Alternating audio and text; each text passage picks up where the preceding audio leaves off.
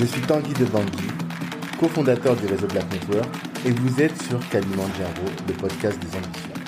Aujourd'hui, je vous propose d'échanger avec Joël Viglé.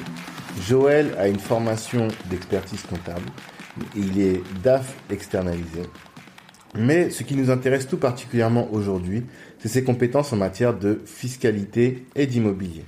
Il a lui-même acheté plusieurs biens, mais il a une formation, il dispense une formation en matière de fiscalité à travers sa structure JV Conseil, oui Conseil, et notamment sur les réseaux sociaux euh, à travers une marque qui s'appelle Cercle Imo 3.0. Beaucoup de gens veulent investir dans l'immobilier parce que la pierre c'est rentable. Tout le monde est omnubilé par le cash flow. Sur YouTube, c'est un mot qu'on entend partout. Et tout le monde pense accéder à l'indépendance financière grâce au cash flow. Mais rares sont ceux qui anticipent la fiscalité et donc les impôts qu'ils vont payer sur les revenus générés par l'immobilier. Et c'est là que des personnes comme Joël sont hyper intéressantes parce qu'elles nous donnent des informations qui vont nous permettre de gagner véritablement de l'argent et de ne pas se retrouver fort dépourvu quand l'impôt sera venu. Je vous souhaite une excellente écoute. Joël Viglo, pardon, bonjour. Bonjour. Ça va? Ouais, ça va très bien toi-même? Ouais, très très très bien. On te reçoit, je te reçois aujourd'hui dans le cadre de notre podcast Kalimandjaro, le podcast des ambitieux. L'idée, comme je te l'ai expliqué un peu avant, c'est d'avoir les des clés pour atteindre nos ambitions. Aujourd'hui, euh, l'immobilier c'est très à la mode. Je pense que tu le sais. Très bien.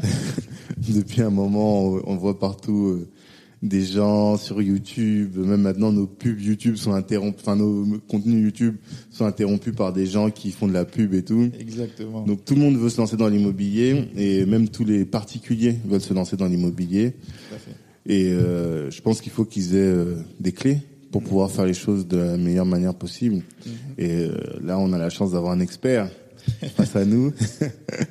et c'est un peu ça que qu'on attend de toi, que tu puisses nous donner les clés pour, euh, en tout cas en matière de fiscalité immobilière, mhm.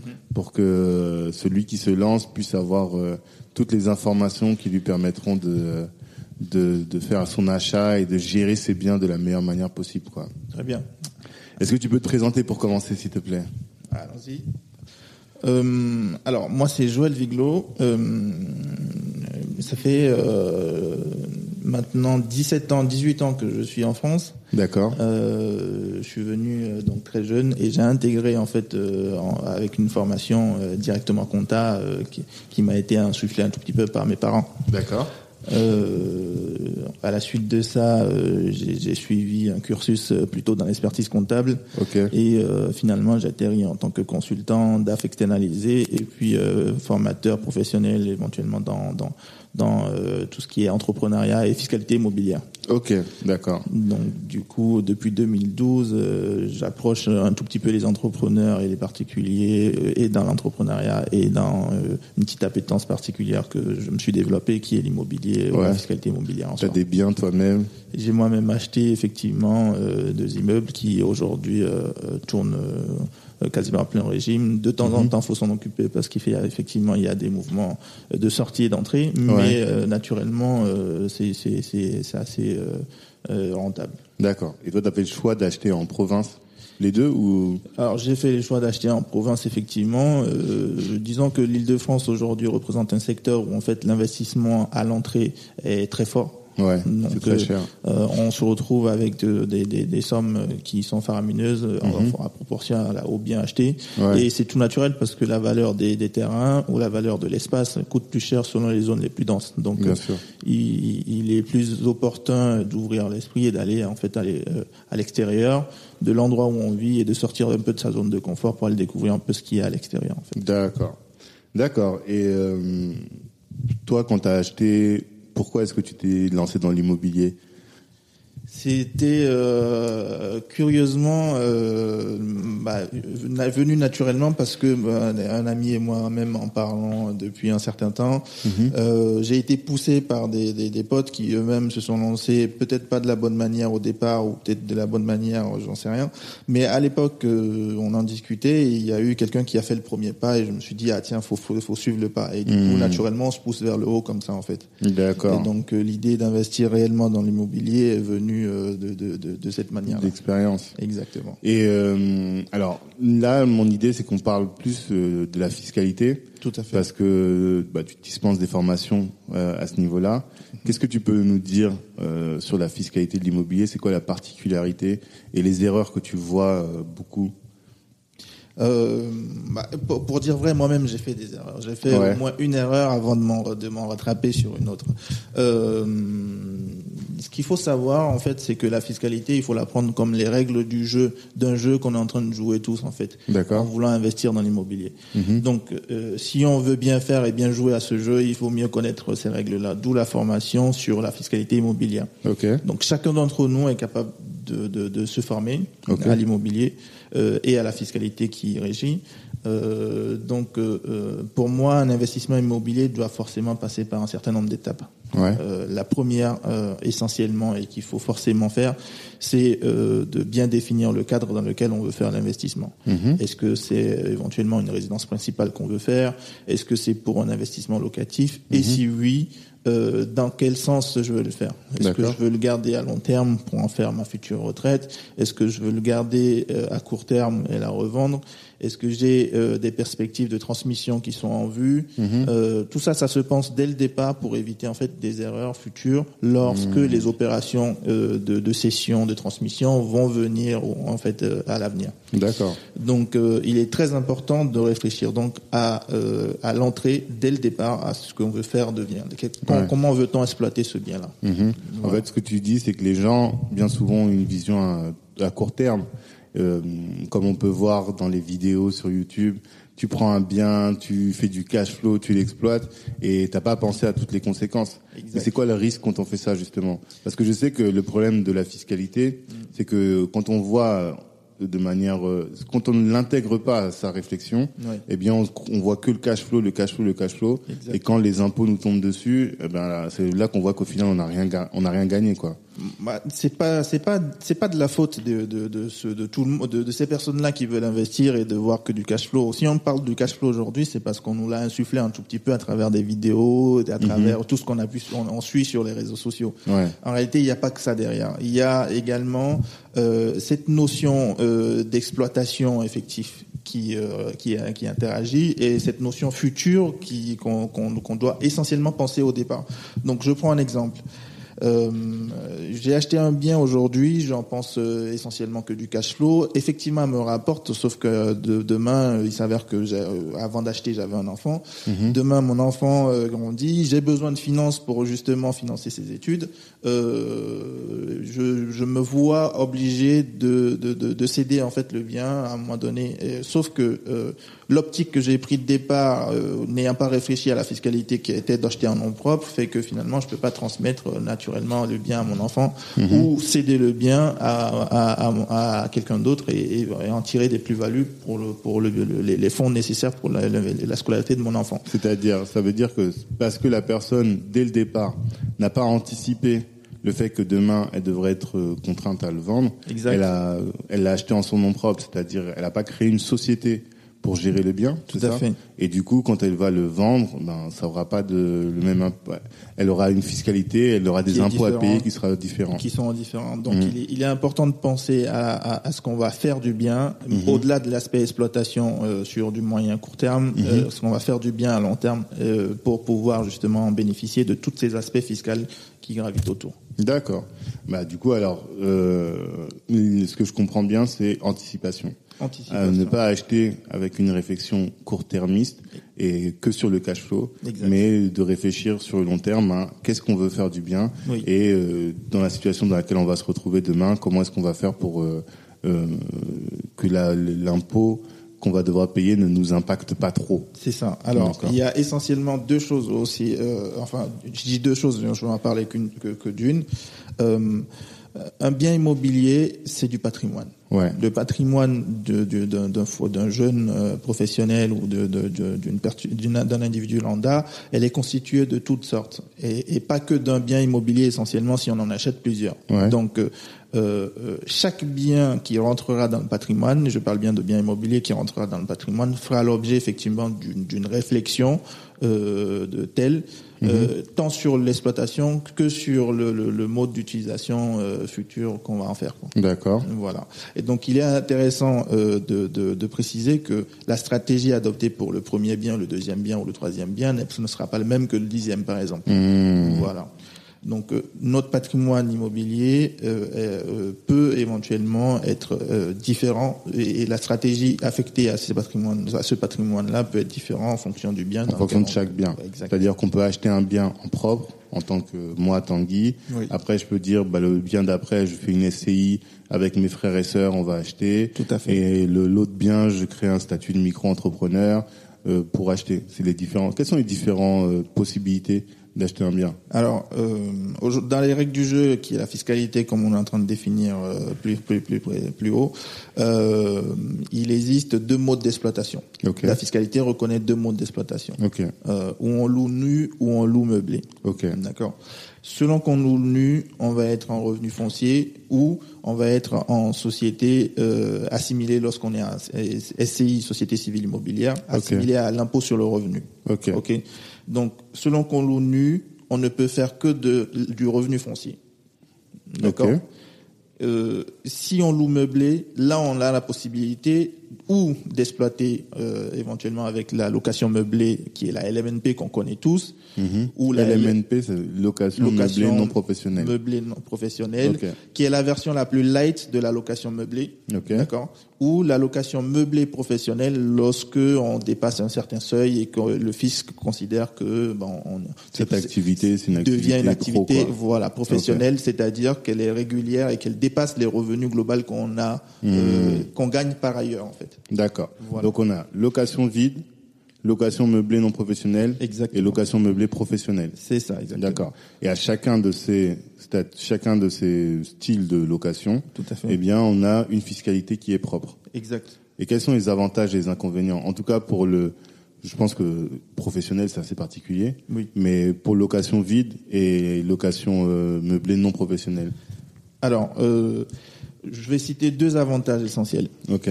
La première, c'est que euh, on sait tous que sur le marché aujourd'hui, quelque chose qui est euh, un bien un bien immobilier qui est loué meublé hmm. vaut plus cher qu'un bien immobilier qui est loué nu. D'accord. Malgré tous les aspects qu'on peut avoir en disant oui, le, le locataire pourra personnaliser lui-même. En soi, la valeur du marché fait que le, la location meublée vaut plus cher sur le marché que la location nue. Okay. Ça, c'est le premier avantage. Okay. Deuxième avantage, c'est que le traitement fiscal est euh, lié justement à ces deux types de location qu'on vient de citer diffère euh, et il y a un petit avantage positif pour la location meublée. Euh, pourquoi? Parce que toutes les charges qui sont déductibles dans le revenu foncier sur la location nue mhm. sont également déductibles sur la location meublée, mais à cela, on peut également déduire des charges d'usure qui sont les charges d'amortissement euh, que, que, liées au bien justement. Mhm. Donc ça veut dire que euh, l'État, le, le, fisc me permet en fait de déduire des charges naturellement liées à l'exploitation de mon bien, mhm. mais aussi des charges calculées qui sont liées à l'usure de mon bien, de mon bien euh, immobilier. D'accord. Euh, en gros, c'est l'impact sur mon impôt veut dire que je déclare moins de, de, de bénéfices ou que Mhm. j'approche de ce bénéfice à zéro Mhm. euh, plutôt que d'être en positif ou négatif de, de au, au niveau revenu foncier. D'accord. De manière euh, simple, j'achète un bien, C'est ça. euh, un T2 par exemple, à, on va dire, euh, je sais pas, C'est c'est 100 000 euros. voilà, 100 000 euros. Et euh, dans ce bien-là, je le loue en vide. Les charges qui seront liées à ce bien-là, je vais pouvoir les déduire.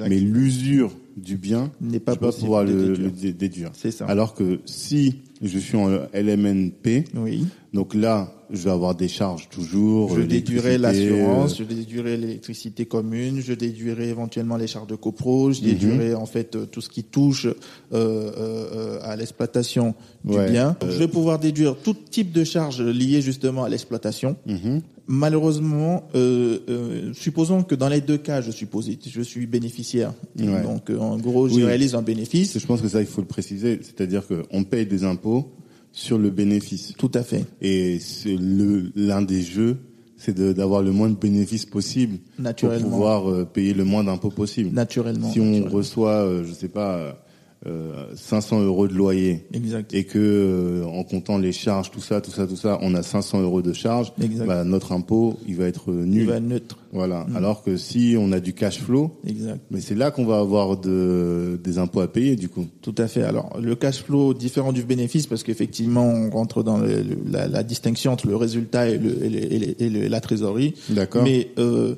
supposons qu'on a euh, un résultat positif, donc un bénéfice, mhm. euh, en location meublée, j'aurai la possibilité de déduire, en plus des charges liées justement au, à l'exploitation du bien, des charges d'usure qui sont l'amortissement du bien euh, et, et, qui me permettront en fait de réduire encore plus mon bénéfice. D'accord. Et, et, et ce qui est intéressant dans tout ça, c'est de dire qu'au moment où j'investis en location meublée en nom propre, euh, malgré le fait que je dis avoir déduit la charge d'usure, mhm. je ne perds pas l'avantage euh, de la cession lors de la cession. C'est-à-dire? Normalement, quand on use un bien, on sait qu'il perd de la valeur. Ouais. D'accord? Le bien immobilier, particulièrement à tout ça, c'est le seul, le seul, un, des seuls biens euh, patrimonial qui ne perd pas réellement de la valeur, à mhm. part les œuvres d'art et tout ce qui va avec. Mhm. Donc, Lorsqu'on va vendre un bien euh, immobilier dans le futur, hmm. hypothétiquement, on sait qu'elle prendra de la valeur, qu'on va réaliser, on va dégager une plus-value. Bien sûr. D'accord? Si naturellement dans, mes, dans, dans mon résultat, je déduis l'usure de mon bien en location meublée, mhm. on peut donc imaginer que euh, la valeur au final de mon bien, elle vaudra zéro. alors que techniquement parlant, c'est pas, pas, le cas. Voilà.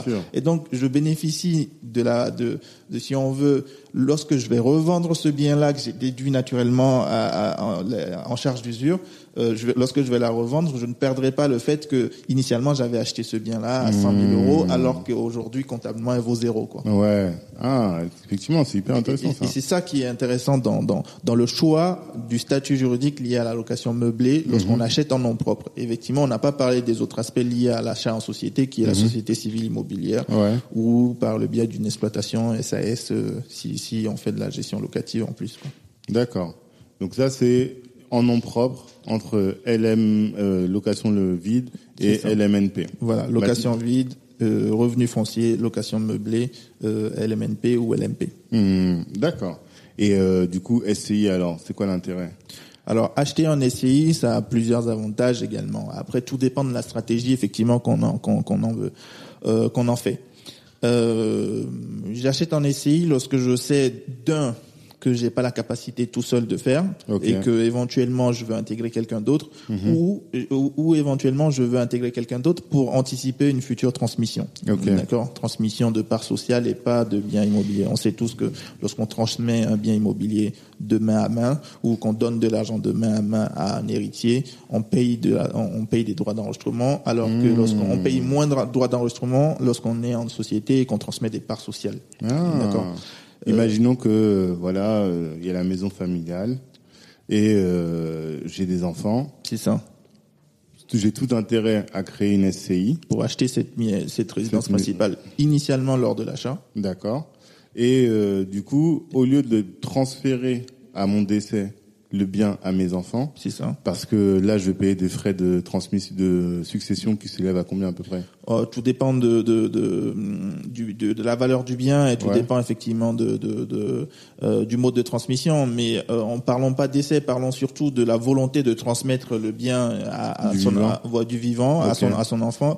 Euh, le droit d'enregistrement, il, il, peut voldinguer de, de, de, de 5% à 3% à 2% en fonction de de, de, de, de ce qu'on est en train de transmettre. Donc, euh, euh, pour faire simple, euh, je quitte, je transmets de, le bien sans l'avoir acheté en société ou par le biais d'une SCI, je hmm. transmets le bien à mon enfant. je paierai beaucoup plus de droits d'enregistrement hmm.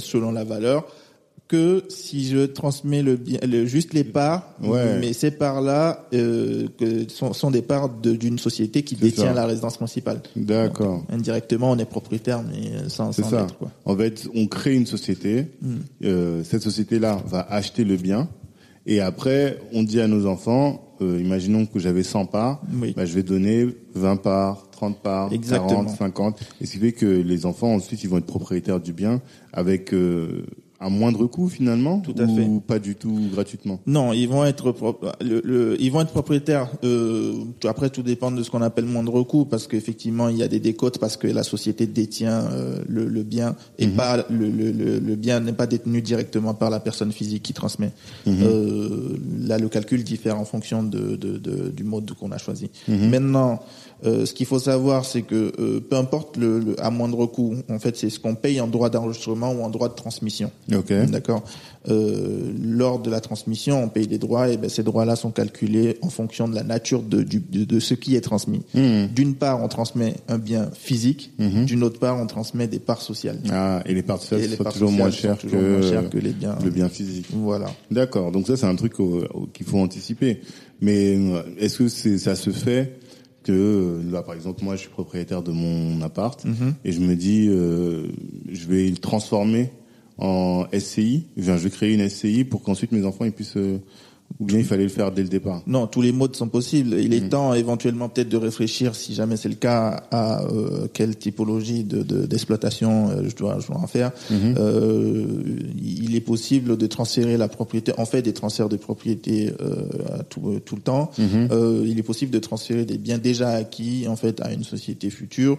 Tout ça, ça s'appelle la réorganisation de patrimoine. C'est ça. Donc on peut réorganiser le patrimoine autrement quand on s'en rend compte.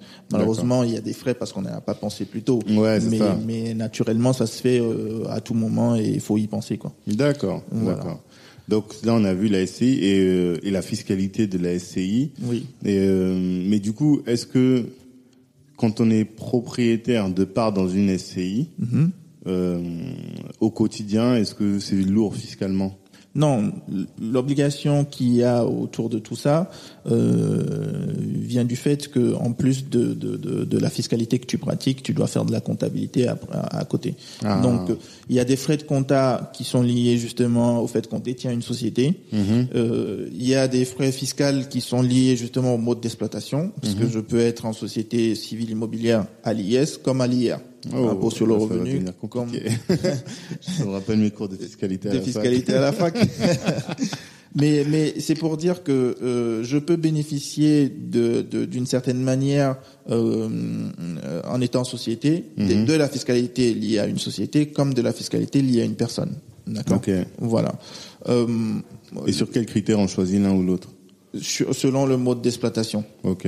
Alors qu'on fasse du nu, on peut faire du nu comme du meublé en en, en, en, en société civile immobilière. Mmh. mmh. Eh bien, si je fais du nu ou que je fasse que je fais du, du meublé, okay. euh, euh, le mode d'exploitation que j'aurais choisi me permettra ou, ou m'obligera à choisir une fiscalité société comme une fiscalité euh, personnelle. De la même manière qu'on l'avait vu en nom propre. De la même manière qu'on l'avait vu en nom propre. On a vu que les locations meublées sont particulières. Ici, mmh. lorsque je suis en société civile immobilière, je suis et que je loue mon bien en location meublée, j'ai l'obligation de choisir en fait une société civile immobilière, mais avec une imposition à l'impôt sur les sociétés. Ouais. Sachant ouais. qu'impôt sur les sociétés, c'est 33 alors on est aujourd'hui à 28%, 28 max, mais avec un seuil intermédiaire qui est de 15% en fonction de avec des, des, paliers quoi. Des okay. paliers.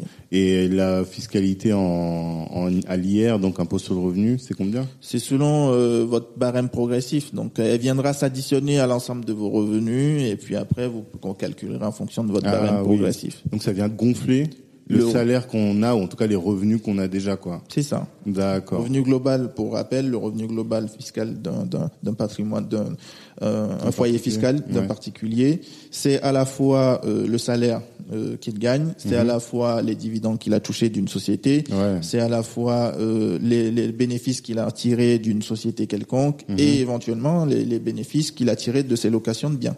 Mmh. D'accord. D'accord. Et du coup, oui, ça peut gonfler considérablement nos revenus et à ce moment-là faire payer des impôts, quoi. Et faire payer des impôts comme. Mais des, dans d'autres situations, si par exemple on a beaucoup d'enfants, comme c'est mon cas, bah ça peut aussi permettre de faire en sorte de pas payer et ça peut être plus intelligent du Bien coup. Sûr. Si on est quelqu'un qui a un profil euh, à payer moins d'impôts, oui. ben là ça peut être intéressant de, de se dire ben moi sur mon revenu là, je vais Mhm. l'intégrer à mon revenu personnel parce que je sais que là je vais pas payer beaucoup, alors que si je l'avais mis en société, j'a- j'allais payer beaucoup. Tu ça soulignes un point essentiel. euh, là, tu as pensé à l'avance comment tu vas exploiter ton bien et quel mode d'exploitation tu vas en faire. Hmm, D'accord. En fait, c'est ça qui manque aux gens. C'est avant d'acheter le bien, de se poser et de dire voilà, moi, au-delà de l'aspect cash, il faut que il y aura une fiscalité, il y a ça. Exact. Et quelle gestion je vais avoir? Est-ce que je veux le louer? Est-ce que je veux le, garder en comme certains font, ils achètent des biens, ils les gardent et ils les laissent sans les exploiter aussi, tu et vois. en faire une retraite future. C'est ça pour la retraite. Et euh, comment est-ce que, euh, à partir de là, comment est-ce que ça va impacter mon le paiement de mes propres impôts? Exact. Ou- Et du coup, quelle est moi ma situation fiscale? Mais ça, est-ce que tu penses qu'une personne toute seule, elle peut réussir à avoir toutes ces réflexions. Oui, parce que au-delà de l'aspect technique euh, pur et dur euh, euh, de faire appel à un professionnel, euh, je pense qu'un un investisseur aguerri est capable d'avoir un peu les notions sommaires liées justement à ces trucs-là. Euh, et ne serait-ce que savoir l'impact sans réellement calculer l'impact en fait, mais savoir que ça va avoir un impact sur mon impôt me permet de diriger un tout petit peu le choix fiscal que je vais faire de ce bien ou des biens que je vais acquis. Alors, euh, ce qui est intéressant, c'est qu'il existe des professionnels qu'il faut venir voir aussi. Si au fur et à mesure de la formation qu'on fait, on on se sent pas capable d'aller jusqu'au bout de, de déter- de la détermination des impacts de ces fiscalités-là, il vaut mieux aller voir un, un professionnel qui, qui lui se, se- se fera le plaisir de vous aider justement euh, euh, à ce moment-là sur le, le- ce que vous lui demandez de faire. D'accord, d'accord. Et euh, alors, il y a une petite question que je voulais te poser parce que j'avais assisté une fois à une masterclass sur euh, l'acquisition immobilière, ou en tout cas sur la gestion de patrimoine, Oui. et une controverse est née sur le Pinel. La personne qui faisait la formation commençait à parler sur le Pinel, et euh, un des intervenants a dit oui, mais non, mais Pinel c'est une arnaque. euh, Il y a, il y a, il y a- il y a pas vraiment d'argent, il y a pas de cash flow dans le Pinel, on est trop encadré. Qu'est-ce que toi tu en penses fiscalement du Pinel? Est-ce que on peut utiliser ce, ce dispositif-là? Pour euh, optimiser sa fiscalité Alors, euh, euh, j'ai un avis assez particulier sur le Pinel en fait, et, et en fait, euh, euh, elle est pas tranchée, mais je dirais qu'elle est fonction en fait de l'usage qu'on fait du Pinel. D'accord. Alors, je t'explique pourquoi.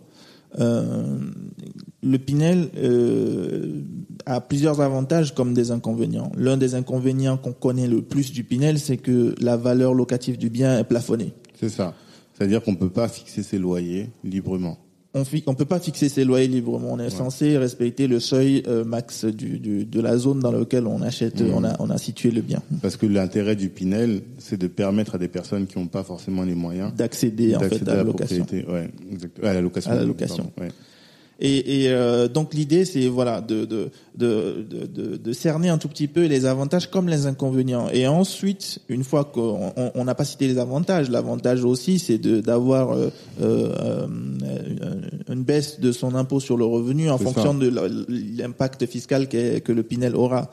Et euh, donc C'est d'ailleurs pour ça que les gens font du Pinel en général. c'est un peu pour Ils ça que les trop gens d'impôts ils se disent euh, je vais aller euh, acheter un bien qui va diminuer mon impôt et mettre de l'argent pour le à l'avenir. Exact, exact, tout Mm. à fait. Alors, est-ce que c'est bien ou est-ce que c'est pas bien? Moi, selon le cas, en fait, je dirais que c'est bien si on cherche effectivement, si notre but principal est de réduire l'impôt. D'accord. Et ce sera pas bien si effectivement le but c'est euh, de pas réduire l'impôt, mais de, de, de se De faire du cash. l'argent. Mm. Ce serait bête de dire je fais du Pinel pour faire de la rentabilité. D'accord. Vous voyez ce que je veux dire? Donc finalement, euh, euh, le Pinel en fait doit s'apprécier en fonction de l'objectif de la personne qui veut acheter du Pinel. Hmm. Voilà. Donc, euh, on peut pas dire que c'est bien, on peut pas dire que c'est c'est pas bien. Euh, partir du principe que euh, elle rentre dans le cadre d'une stratégie et que cette stratégie-là, en fait, peut être utilisée parce que c'est un dispositif fiscal qui est intéressant Mhm. ou pas intéressant en fonction de notre choix. D'accord. Donc la stratégie Pinel, c'est uniquement pour diminuer ses, ses impôts. Elle a pour objectif principal de de, de permettre euh, une réduction d'impôts. D'accord. Voilà. Et donc finalement, c'est pas aussi mauvais que ça, quoi. C'est juste qu'aujourd'hui, on a employé le terme cash flow à plusieurs reprises. Mhm. Exact. Parce que euh, c'est la mode, quoi. Tout le monde veut du cash, du cash. Tout à et fait. finalement, avoir euh, euh, une source de revenus complémentaire jusqu'à obtenir atteindre ce fameux indépendance financière. Voilà. Mais ne pas payer d'impôts, finalement, c'est aussi se gagner. Ça peut être un objectif. Bah oui, ça peut, être, un, objectif. C'est gagner de l'argent finalement. C'est aussi gagner de l'argent. Mmh. Mais mais euh, euh, le, principe du Pinel, le, plafonnement du loyer, en fait, fait que la plupart des biens qui sont acquis en Pinel, en fait, euh, euh se retrouvent un tout petit peu en déficit où se retrouvent euh, et, les particuliers ou les individus qui, qui achètent justement euh, ce Pinel-là euh, sont obligés de verser de l'argent complémentaire pour couvrir un tout petit ah. peu les les les, les les, les les sommes qui sont manquants en fait. Donc on a un effort d'épargne souvent en Pinel qui est obligatoire.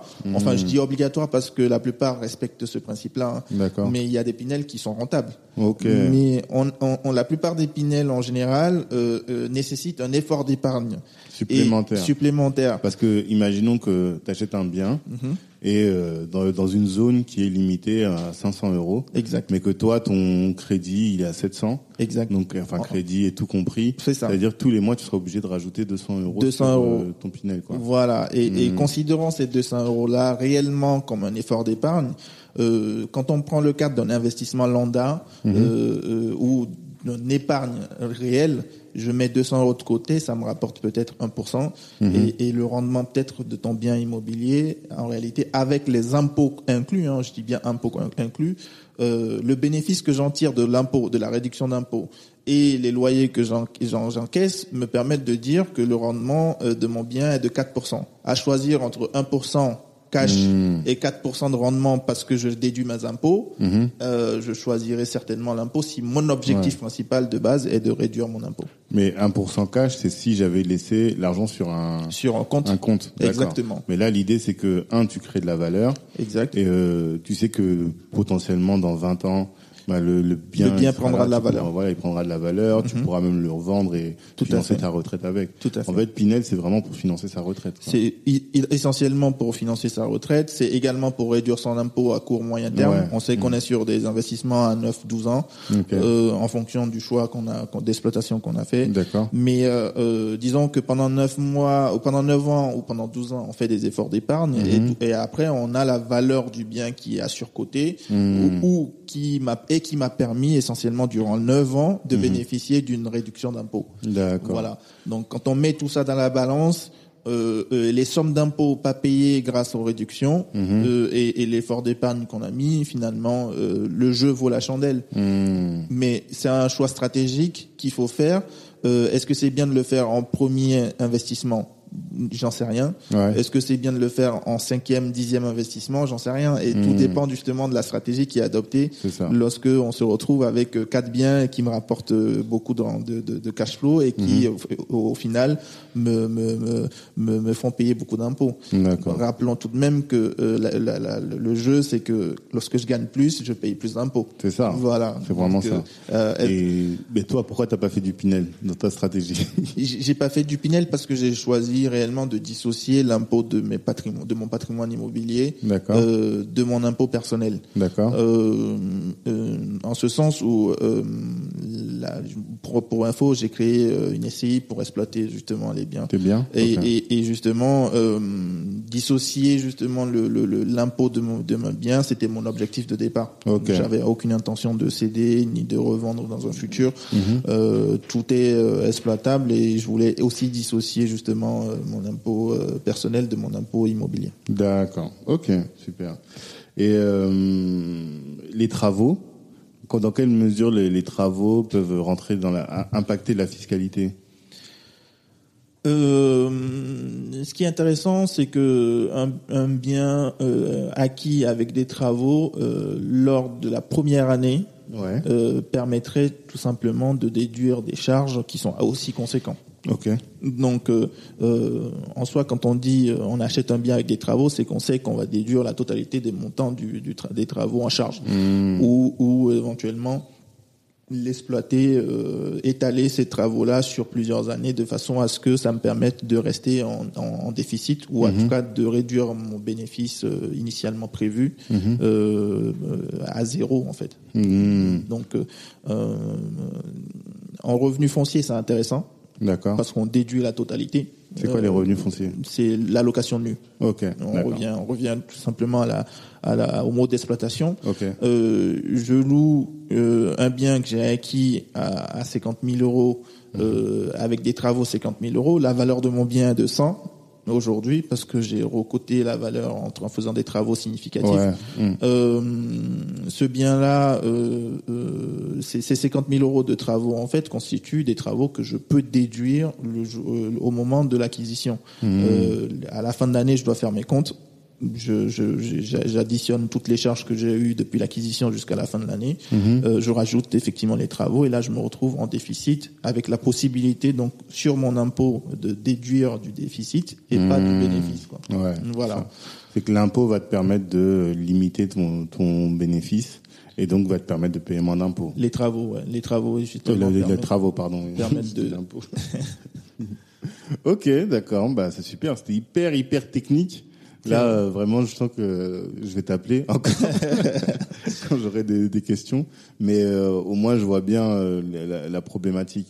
Et à ton avis, si on devait résumer et plutôt donner une erreur, vraiment que tu vois une erreur de base que les gens font quand ils font un achat immobilier, c'est laquelle? Principalement, ce qui me revient le, le plus souvent et ce que je vois tout le temps, c'est on achète pour acheter. Ouais. On, achète pour acheter et on tombe sur un coup de cœur. D'accord. Lorsqu'on est en investissement immobilier et qu'on sait qu'on est sur du, du de l'investissement locatif, ouais. euh, le coup de cœur n'y est plus. Ah. C'est plutôt la rationalité qui rentre en jeu. Et supprimer cette rationalité-là lors d'un investissement, euh, quel qu'il soit, hein, pas, pas mhm. forcément immobilier, ce serait faire une erreur monumentale. D'accord. Et ensuite, euh, rentrer dans, dans, dans, le vif du sujet, il faut connaître les règles du jeu dans lequel vous voulez jouer. Quoi. Ok. Voilà. D'accord. Et, si vous connaissez pas, bah, faites appel à un professionnel. un professionnel, à JV Conseil. et bah, avant d'appeler JV Conseil, moi j'aime bien dire aux gens, aujourd'hui on a l'ère d'Internet, mhm. tu as toutes les informations, et au moins comme ça quand tu vas chez le professionnel, tu comprends ce qu'il est en train de te dire. C'est ça. C'est quoi les sources d'informations Au-delà du blog, euh, des blogs euh, que tu animes, quelles sont les, enfin, qu'est-ce que tu penses? Quelles sont les différentes sources d'informations? Euh, alors, euh, des sources d'information, il en existe plein et variées. Je pense que euh, toutes les vidéos qui existent aujourd'hui sur Internet, euh, sur YouTube et tout, euh, sont assez simplifiées et permettent de réfléchir en fait. Mais mais euh, euh, objectivement, pour moi, il faut pas rentrer dans le jeu de la personne qui vous présente la chose et prendre l'information telle qu'elle. Mmh. C'est-à-dire faire la part des choses et pas rentrer dans l'incitation que le mec cherche à vous faire comprendre. D'accord. Donc ça, ce serait peut-être déjà une première chose. Si éventuellement il y a des questions à poser ou des questions que vous vous posez, les, les sources vidéo d'information sont, sont primordiales, mais mmh. mais apprendre avec des pincettes. D'accord. à bien vérifier que la personne qui est là, elle veut vendre quelque chose. Oui. Son, sa vidéo, c'est un tunnel de vente vers euh, ses services. Vers ses services. Et du coup, il faut prendre l'information et savoir qu'elle est biaisée. Exact. Ça. Dans un premier temps, savoir que l'information de base, elle est biaisée et qu'on mhm. vous donne pas tout. Et effectivement, mhm. euh, euh, chercher l'information, c'est se dire, ok, bon, ben, ce qui m'intéresse, c'est ça. Et en fait, je vais pas aller vers. Euh, je peux creuser plus avec ce que j'ai appris en vidéo. En fait. Mhm. Voilà. En premier lieu, c'est ça. D'accord. Euh, deuxième chose, c'est euh, effectivement il y a, y a, y a euh, des, des, blogs qui existent et des blogs écrits et par contre là ça devient de plus en plus technique. Donc il faut ou savoir lire ou savoir comprendre euh, la fiscalité ou la particularité de nos textes, les, de, de, de des textes. Mmh, ok. ça malheureusement, euh, je peux pas faire euh, des miracles. Ouais. ou vous comprenez ou vous comprenez pas. et avec de la persévérance, normalement, on y arrive. Hmm. Mais, euh, et puis après, bah, c'est des formations qui sont dédiées spécifiquement. Hmm. Et ça montre que l'immobilier, la gestion, l'achat, c'est un vrai métier, quoi. Ça, ça c'est un vrai apprentissage. C'est pas un truc qu'on fait comme ça à côté. et il y a un livre que, qui t'a beaucoup aidé.